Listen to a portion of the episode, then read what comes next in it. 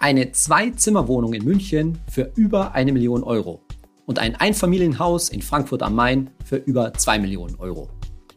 Dass die Immobilienpreise in Deutschland schwindelerregende Höhen, vor allen Dingen in den Großstädten und den Ballungsräumen erreicht haben, da erzähle ich dir wahrscheinlich nichts Neues.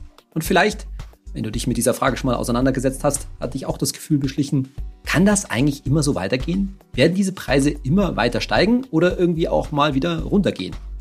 Und da macht dann schnell das Wort von der Immobilienblase, die demnächst platzen soll. Die Immobilienblase in Deutschland, die sich jetzt dann in Luft auflöst, die Runde.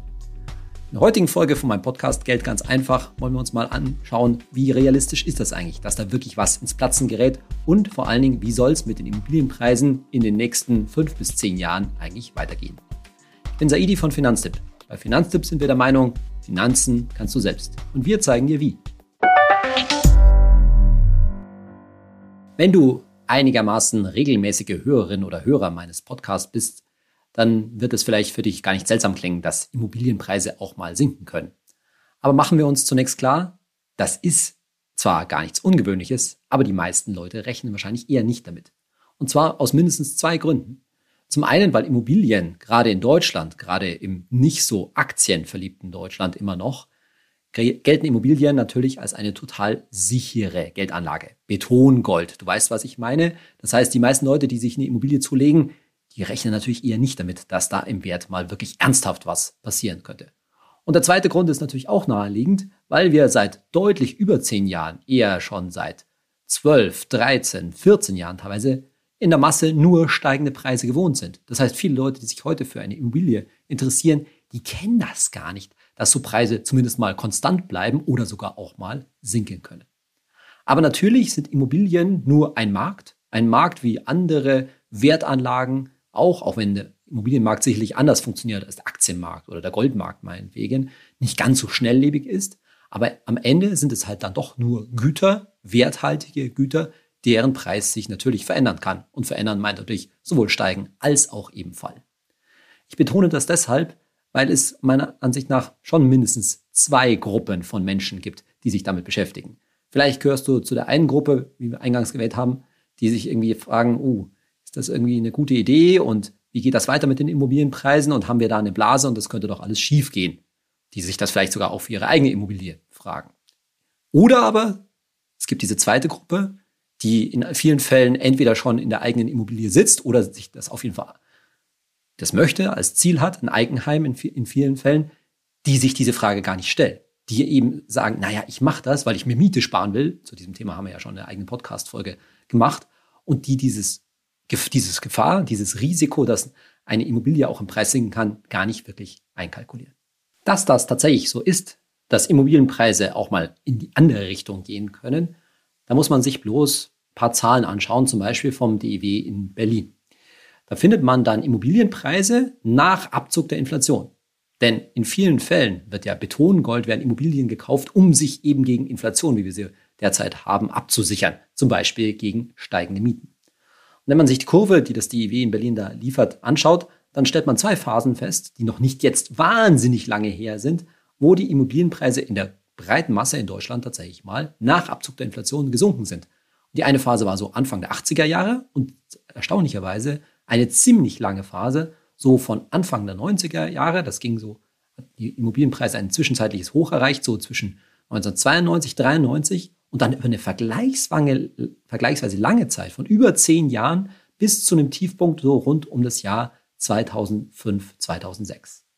Also ja, wenn du rein nach dem Wert gegangen wärst, in eine Immobilie, sagen wir mal 1992 investiert hättest, hattest du eine ziemlich hohe Wahrscheinlichkeit, dass du etwa 10, 12 Jahre später nach Abzug der Inflation eine schlechte Geldanlage getätigt hast. Jetzt sind wir natürlich bei dem Punkt, dass wenn du, sich, wenn du dich diese, dir diese Folge anhörst, vielleicht auch dieses Thema Eigenheim beschäftigt und du dir dann denkst, hm, was interessiert mich eigentlich ein Rückgang der Preise? Dazu kommen wir später in dieser Folge noch mal ein bisschen genauer. Aber grundsätzlich, wie du vielleicht in diesem Podcast schon gelernt hast, solltest du immer alles, wo du dein Geld reinsteckst, dein Geld letztendlich auch anlegst, als Investment begreifen. Und ein Investment hat natürlich bekanntermaßen eine Rendite und die sollte dich durchaus interessieren. Kurz schon mal vorweggeschickt, naja, weil auch ein Eigenheim will man irgendwann, irgendwann mal wieder loswerden und dann doch hoffentlich zumindest mit Gewinn, beziehungsweise zumindest mit einem Inflationsausgleich. Bevor wir uns nachher näher ansehen, in welchen Regionen in Deutschland denn das Risiko einer Immobilienblase besonders groß ist, und damit habe ich schon verraten, das Risiko ist natürlich nicht überall gleich hoch, wollen wir uns zunächst mal vergegenwärtigen, wie so eine vermeintliche Fragezeichen Immobilienblase eigentlich entstehen kann oder anders gefragt, was ist denn eigentlich in den letzten 10, 12 Jahren in Deutschland da passiert? Man kann vielfältige Gründe anführen. Die Demografie spielt sicherlich auch eine Rolle und die Verstädterung. Aber vor allen Dingen wollen wir uns mal darauf konzentrieren, dass natürlich im Zuge der letzten großen Finanzkrise, also 2007, 2008, die Zinsen total in den Keller gegangen sind. Bekanntermaßen haben die Notenbanken, insbesondere die EZB, die Leitzinsen gesenkt, mittlerweile ja auf Null und das steht ja dieser Tage wieder groß in der Diskussion. Und dadurch, dass die Leitzinsen gesenkt wurden, wurden natürlich auch Baukredite, Immobilienfinanzierungen immer günstiger und damit tendenziell immer für immer mehr Leute erschwinglich. Die konnten sich sozusagen die monatlichen Raten dann immer mehr leisten. Und die, was dann eine Entwicklung, die dann ausgelöst worden ist, ist natürlich, dass wenn mehr Leute sich für Häuser, insbesondere fürs Eigenheim, aber auch zur Vermietung interessieren, die Preise anziehen, dann bist du als Vermieter natürlich in der guten Lage, auch bei deinen Mietern tendenziell höhere Preise, höhere Mieten durchzudrücken, weil du weißt, dass insgesamt der Markt einfach danach steht. Und dann, so schließt sich dann der Kreis, wenn Mieter natürlich Mieterhöhungen erfahren, dann denken die schon eher mal wieder über ein Eigenheim nach. Und das führt wiederum dazu, dass noch mehr Leute auf den Immobilienmarkt drängen, nach Häusern suchen. Und gleichzeitig passiert natürlich Folgendes, dass das jeweilige Eigenkapital auf dem Sparkonto, auf dem Tagesgeld, in irgendwelchen festverzinslichen Sachen, auf dem Bausparer immer weniger bringt, weil auch dort die Guthabenzinsen natürlich in die Keller gegangen sind. Das heißt, auch dieses Geld ist auf der Suche nach Anlage und im ja, eher immobilienfreundlichen Deutschland wird es natürlich dann eher tendenziell mal in den Immobilienmarkt gesteckt. Und das führt alles zu so einem Kreislauf, ich will jetzt noch nicht sagen Teufelskreislauf, dass natürlich die Nachfrage enorm steigt. Das Angebot konnte mit dem nicht mithalten, weil so schnell ist nicht gebaut worden und konnte in vielen Städten auch gar nicht gebaut werden. Und das führt natürlich zu steigenden Preisen. Und dann kommt noch eine zweite Entwicklung dazu, wenn ein Immobilienmarkt wie der deutsche so gut läuft, obwohl das ganz klar nicht bei weitem nicht der einzige international war, der so gut gelaufen ist. Diese Entwicklung hat in vielen Industrieländern insbesondere natürlich Einzug gehalten.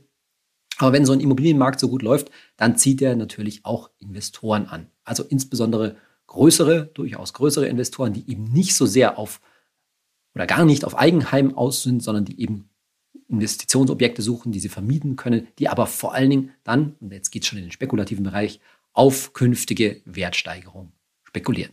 Und das ist dann, da geht dann, ist dann die Grenze vom Immobilienboom zur Immobilienblase tendenziell überschritten. Wenn nämlich hohe Kaufpreise erzielt werden, die eigentlich in keinem Verhältnis mehr zur erzielbaren Miete stehen. Du erinnerst dich vielleicht, dass wir in unseren Folgen zum Thema Kaufen oder Mieten immer darüber gesprochen haben, dass man den Kaufpreis ins Verhältnis zur jeweiligen Miete setzen muss, die man eigentlich dafür zu zahlen bereit wäre oder zahlen würde. Und wenn dieses Verhältnis irgendwann nicht mehr stimmt, wenn es vor allen Dingen auch bei Investoren nicht mehr so richtig beachtet wird, dass also letztendlich jeder Preis bezahlt wird, ganz egal wie hoch die Miete noch ist, die ich dafür bezahlen kann. Mit anderen Worten also, wenn die Immobilienpreise tendenziell stärker, und zwar deutlich stärker steigen als die jeweiligen Mieten, dann kann man langsam von einer Immobilienblase sprechen, denn das beruht letztendlich nur noch auf der Spekulation, dass die jeweiligen Objekte einfach im Wert weiter steigen und darüber die Rendite passiert. Das heißt, die Vermietung spielt dann nur noch eine untergeordnete Rolle und das führt dann zu solchen Phänomenen, die wir in Deutschland noch nicht mit der Masse so gehabt haben. In China war das sicherlich sehr viel stärker oder ist es immer noch sehr viel stärker, dass dort gebaut wird und große Leerstände herrschen, weil man einfach nur darauf spekuliert, dass die Immobilien und insbesondere der Grund und Boden, auf denen der erbaut ist, immer teurer werden. Und wie kann jetzt eine Trendumkehr da stattfinden? Wie kann so ein Boom enden, womöglich so eine Blase platzen? Naja, in so einem Trend kann irgendwann mal ein sogenannter Tipping Point erreicht sein, also ein Umkehrpunkt, ein Wendepunkt. Kann zum Beispiel dadurch bedingt sein, dass sich dann doch diverse, zum Beispiel vielleicht auch größere Investoren übernommen haben, recht viele Immobilien gekauft haben und weil die Preise eben so stark steigen, gibt es dann doch nicht mehr so viel Käufer und die, die erhoffte Wertsteigerung setzt nicht ein. Man hat vielleicht dann auch doch nicht so viel Mieteinnahmen, wie man geplant hat, weil eben den Leuten dann die Mieten auch zu teuer sind, hat recht hohe Leerstände und ist dann auf einmal gezwungen zu verkaufen. Naja, und auf einem wenig fungiblen Markt, wie man das sagte, wie dem Immobilienmarkt, also wo man eben nicht so schnell mal eben die Immobilie los wird, wie jetzt zum Beispiel eine Aktie an der Börse, naja, da muss man sich regional eben anschauen, ob man überhaupt gut, gute Käufer und entsprechendes, entsprechende Nachfrage danach findet. Und wenn man in so einer schlechten Verhandlungsposition ist, gerade weil man sich vielleicht auch als Investor die Raten an die Bank nicht mehr leisten kann, ja, schlechte Verhandlungsposition bedeutet in aller Regel dann schlechte Verkaufspreis. Man verkauft mit Verlust. Und das muss jetzt noch gar nicht unbedingt bedeuten, dass dann gleich Immobilienfirmen und ähnliches sofort bankrott gehen, aber es führt natürlich dazu, dass dann tendenziell das Angebot auf dem Markt anfängt zu, zu wachsen bei gleicher Nachfrage oder sogar nachlassender Nachfrage. Und das führt natürlich dann zu sinkenden Preisen.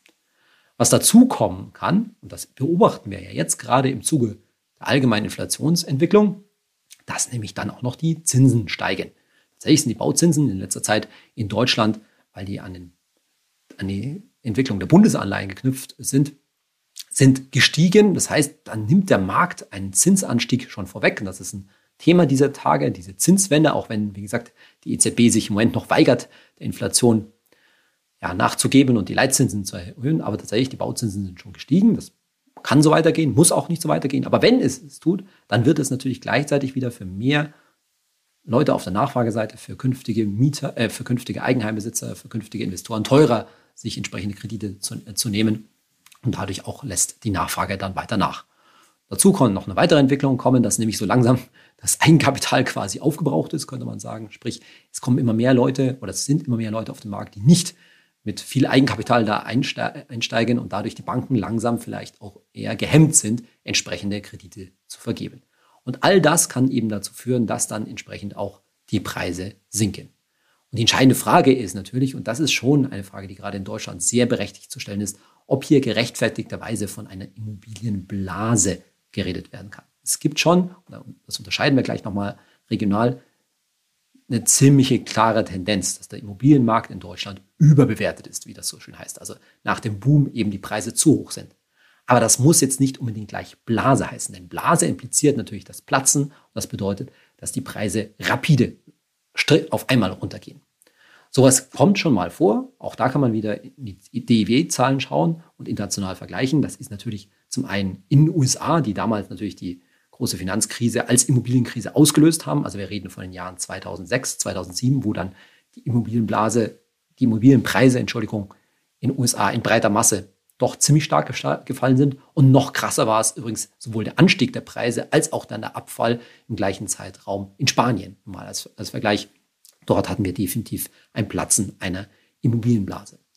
Nun ist ein Vorteil des deutschen Immobilienmarktes und vor allen Dingen des Finanzierungsmarktes, dass natürlich die meisten eine sogenannte Zinsbindung drin haben. Das heißt, in aller Regel sind ja Zinsen in so Finanzierungen mindestens fünf Jahre, eher zehn, 15 Jahre in vielen Fällen festgeschrieben und so dass sich die entsprechenden, ja, sowohl Eigenheimfinanzierer als auch Investoren auf die entsprechenden Preise, die Zinsen sozusagen verlassen können, eine höhere, höhere Planbarkeit ist. Das ist in vielen Fällen, gerade in den USA war das nicht der Fall, wo man eben variable Zinsen hatte und dadurch konnte sich die eigene Rate auch mal schnell rapide verändern, wenn insbesondere die Zinsen gestiegen sind und die Leute dann quasi ganz schnell nahe am Bankrott waren. Dieser Gefahr droht in Deutschland jetzt nicht so schnell und nicht so in der Masse, wiewohl das in einzelnen Fällen natürlich der Fall sein kann. Und das könnte dazu führen, dass wir eben nicht wirklich eine Immobilienblase haben, die jetzt richtig platzt. Aber natürlich kann es einen Rückgang der Preise geben, der vielleicht eben nicht ganz so schnell ist. Also man muss immer so ein bisschen schauen, dass man bei dieser Diskussion nicht das Kind mit dem Bade ausschüttet. Natürlich können Immobilienpreise fallen. Und ich lehne mich jetzt mal so oft aus dem Fenster sagen, die Wahrscheinlichkeit, dass das in einigen deutschen Regionen der Fall sein wird, ist relativ hoch. Aber zwischen Fallen und in den Keller stürzen im Sinne von einer geplatzten Blase also natürlich noch ein großer Unterschied. Stellen wir mal die Frage, inwiefern das alles dich überhaupt betrifft. Und das ist natürlich total abhängig, in welcher Situation du dich befindest.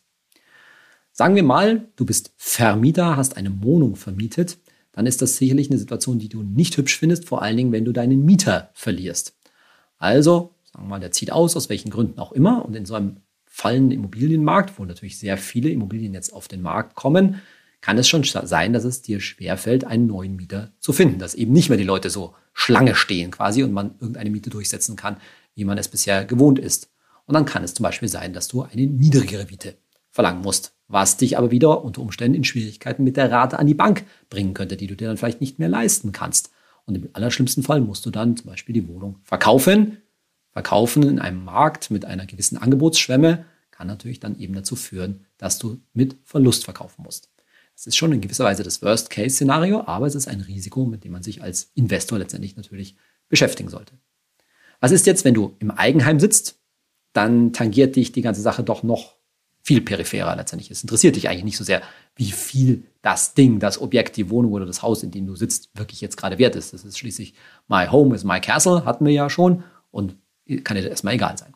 Das ist natürlich grundsätzlich erstmal richtig, vor allen Dingen kann es dir kurzfristig wahrscheinlich egal sein. Aber zumindest sollte man zwei Szenarien auf dem Sender haben. Zum einen, was ist, wenn sich in deinem Leben leider massiv was ändert, ändert. Das heißt zum Beispiel aus Karrieregründen man weggehen muss, wenn leider die Familie zerfällt aufgrund einer Scheidung, du deinen Job verlierst und dir deswegen die Rate an die Bank nicht mehr leisten kannst. Mit anderen Worten, irgendwas ziemlich Dramatisches in deinem Leben passiert, das dazu führen könnte, dass du die entsprechende Immobilie verkaufen musst oder auch vermieten musst. Selbst wenn du dann vermietest, könnte es in so einer Situation eben schwierig sein, einen Mieter zu finden.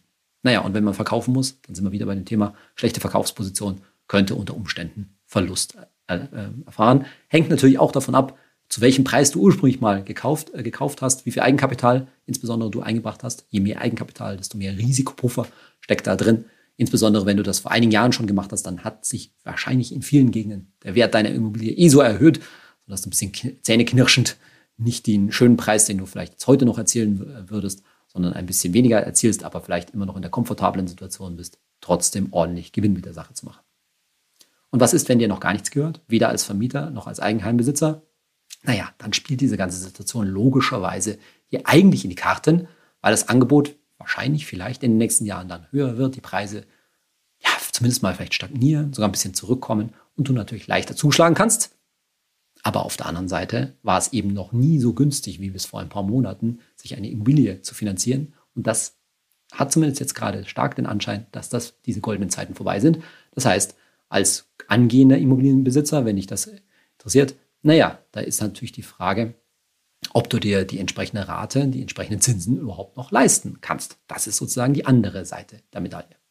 Und es mag noch kurz eine andere Situation geben, auf die werden wir bestimmt in einer künftigen Podcast-Folge nochmal eingehen, nämlich wenn du gerade eine Finanzierung am Laufen hast, egal ob jetzt für dein Eigenheim oder für eine vermietete Immobilie und dein Zins, deine Zinsbindung läuft demnächst aus, dann solltest du dich jetzt schon mal unbedingt äh, dafür interessieren, wie du dich gegen steigende Zinsen absichern kannst. Unter Umständen macht es Sinn, hier ein sogenanntes Forward-Darlehen abzuschließen. Das heißt also jetzt schon den nächsten Darlehensvertrag in, für in, ich sag mal, zwei oder drei Jahren abzuschließen. Das kostet dich etwas mehr an Zinsen, als was du für ein jetziges Darlehen bezahlen müsst, aber kann natürlich als Absicherung dagegen, dass die Zinsen womöglich doch deutlich steigen, kann natürlich sinnvoll sein. Und wenn deine Finanzierung demnächst ausläuft, also ich sage mal in den nächsten zwölf Monaten, dann würde ich mich an deiner Stelle deutlich, äh, deutlich beeilen, die entsprechenden Vergleichsplattformen, wo du günstige Finanzierungsangebote, günstige Immobilienkredite finden kannst, die du auch mit Angeboten von deiner Hausbank vergleichen kannst und vergleichen solltest, die packe ich dir natürlich in die Show Notes. Also, wir haben schon gesagt, es ist eben ein Unterschied zwischen einem Immobilienboom und einer Immobilienblase. Ein Immobilienboom, nachdem an dessen Ende die Preise etwas zurückkommen, vielleicht stagnieren, wobei man immer dann aufpassen muss, was bedeutet stagnieren vor oder nach Inflation. Wenn die Inflation erstmal so hoch bleibt wie jetzt, dann macht es schon einen Unterschied, wenn deine, deine Mieteinnahmen zum Beispiel als Vermieter oder dein Immobilieninvestment eben im Preis gleich bleibt und du real eben dann 4, 5 Prozent Verlust machst, wenn man die Inflation abzieht. Oder eben eine Immobilienblase, wo die Preise ja geradezu massiv abstürzen. Dieser Unterschied zwischen Immobilienboom und Immobilienblase lässt sich natürlich jetzt auf verschiedene deutsche Regionen übertragen. Und es gibt eben in begehrten Regionen, und jetzt kommen wir langsam mal zu so ein paar Statistiken, die ich dir nennen will, ist eine Stat äh, Schätzung der Bundesbank lautet zum Beispiel, dass in den begehrten Regionen in, in Deutschland die Preise zwischen 15 und 30 Prozent überbewertet sind. Das heißt, da besteht eben dieses Risiko, wenn wir mal eine Größenordnung haben, von einem Preisrückgang in dieser Größenregion. 15 bis 30 Prozent. Und 30 Prozent wäre ja schon wirklich ganz schön ordentlich. Denn man muss sich ja auch klar machen, wir reden ja hier von Immobilien, die alle Regel schon im deutlich sechsstelligen Bereich, vielleicht zum Teil schon in den Millionenbereich gehen. Und dann reden wir natürlich schnell von Wertrückgängen in Größenordnung von 100.000 Euro und mehr.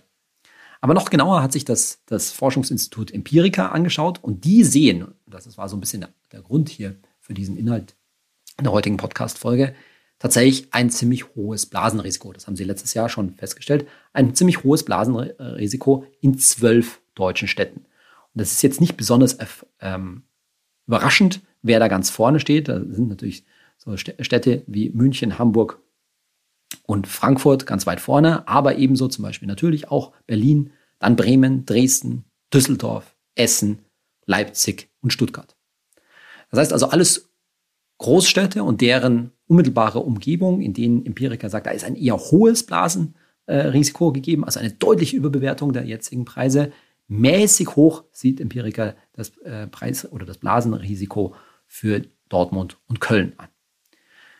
Also, das ist jetzt noch doch schon mal so eine erste Unterscheidung, wo man sehen kann, dass eben natürlich ganz klar dann Unterschied ist zwischen Stadt und Land und welche Städte besonders gefährdet sind. Aber noch dramatischer wird es eigentlich, wenn man das mal im internationalen Vergleich sieht. Und da haben wir eine ganz interessante Studie gefunden, hat meine Kollegin Jana ge äh, gefunden von der Schweizer Bank UBS, die einen internationalen Vergleich von Großstädten natürlich gemacht haben, und zwar von 25 internationalen Großstädten, jeweils das, die Immobilienpreise im, ins Verhältnis zu den jeweiligen ja, Lebenshaltungskosten und den Mieten natürlich gesetzt haben und dann verschiedene Städte bewertet haben. Ganz am Ende ist da zum Beispiel Chicago die, da gelten die Immobilienpreise eher, galten die Immobilienpreise eher als unterbewertet, also ein sehr geringes oder kein existentes Blasenrisiko. Auch andere Städte wie Warschau, Madrid oder Singapur, erstaunlicherweise, da waren die Preise eigentlich fair bewertet.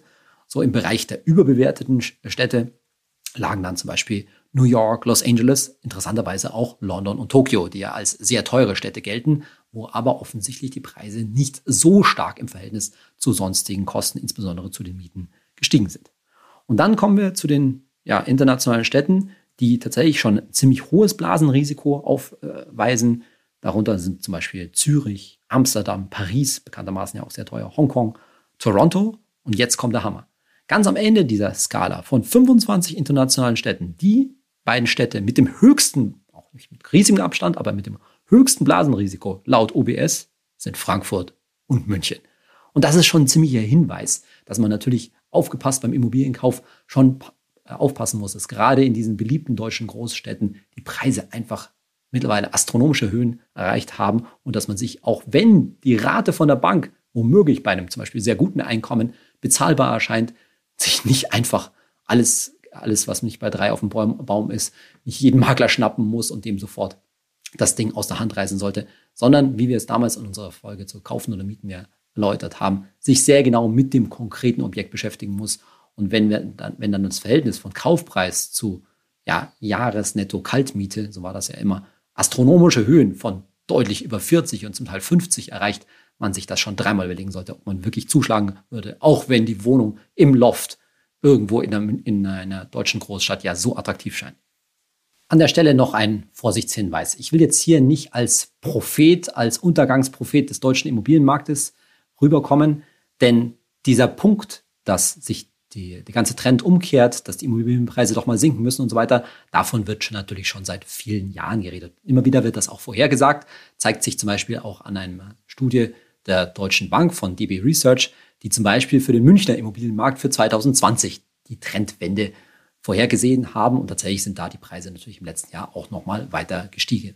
Aber man kann natürlich schon sagen, je nachdem, wie sich das weiterentwickelt, gerade auch im, Umfeld der Metropolen, der, Gro der Großstädte, dass an vielen Stellen natürlich davon geredet wird, dass das nächste Jahrzehnt da eine Trendumkehr sehen wird. In dieser Studie von DB Research ist also München ganz oben und Hamburg gleich, gleich hinterher, bei der sich der Trend eben umkehren sollte. Und am Ende der Liste stehen dann so Städte wie Leipzig, Heidelberg und Bremen, bei denen die Trendumkehr dann vielleicht eher in den nächsten fünf bis acht Jahren stattfinden, stattfinden soll. Letztendlich gilt für dich natürlich, dass es immer, das reden wir ja immer schon, dass du immer dieses quasi Cluster-Risiko ist gleich auch Cluster-Chance hast. Das bedeutet, es geht natürlich um deine konkrete Immobilie, für die du dich interessierst, in der du womöglich schon wohnst, die du derzeit vermietet hast. Und da mögen natürlich die Faktoren anders aussehen oder sind spezifisch, je nachdem, zu welchem Preis du in, insbesondere kaufen willst oder gekauft hast, wie das die Aussichten verbessert oder verschlechtert. Dein konkreter Standort und auch die ja, Stadt oder der Ort, wo du konkret gekauft hast. Aber es ist schon gut, glaub, denke ich, so über den allgemeinen Markt Bescheid zu wissen und vor allen Dingen, egal ob du demnächst tun möchtest, dir eine eigene Immobilie zuzulegen oder ob du es schon getan hast, grundsätzlich über diese Risiken Bescheid zu wissen. In unserer Kategorie Hey Saidi, heute eine Frage von Thomas.golda auf Instagram und er fragt, hat der Besitz einer Debitkarte gegenüber einer Girocard Auswirkungen auf den Schufa-Score? Meine Antwort, Thomas, ist, ich weiß es nicht. Und das wird die Schufa in dem Sinne auch nie so eindeutig sagen, denn bekanntermaßen lässt sich die Schufa eben nicht so genau in die Karten schauen. In die Karten im wahrsten Sinne des Wortes. Aber man kann schon sagen, von der Logik her dürfte es keine Auswirkungen haben. Denn die Schufa interessiert sich tatsächlich ja nur A, für Kredite, die du wirklich in Anspruch genommen hast und dann insbesondere natürlich für Kredite, die du nicht bedienen kannst, wo du also die Raten irgendwie mal mit den Raten in Rückstand warst. Und das kann es eben bei einer Debitkarte ja eben gar nicht geben, denn hier wird ja eben entsprechend sofort der jeweilige Betrag vom Girokonto abgezogen. Schwierigkeiten könnte es eigentlich dann nur geben, wenn das sozusagen nicht passieren kann, weil dein Girokonto nicht gedeckt ist, weil du dort dann ja A, in den Dispo rutscht, was natürlich das tatsächlich schlecht wäre für deinen Schufa, weil du dann eben in dein Dispo gegangen bist, beziehungsweise wenn tatsächlich auf deinem Girokonto überhaupt kein verfügbarer Rahmen mehr verfügbar wäre und deshalb die Debitkarte gar nicht mehr gedeckt werden könnte. Aber das wird in aller Regel mit einer Debitkarte nicht funktionieren, zumal da schon in vielen Fällen die Transaktion auch verweigert werden kann.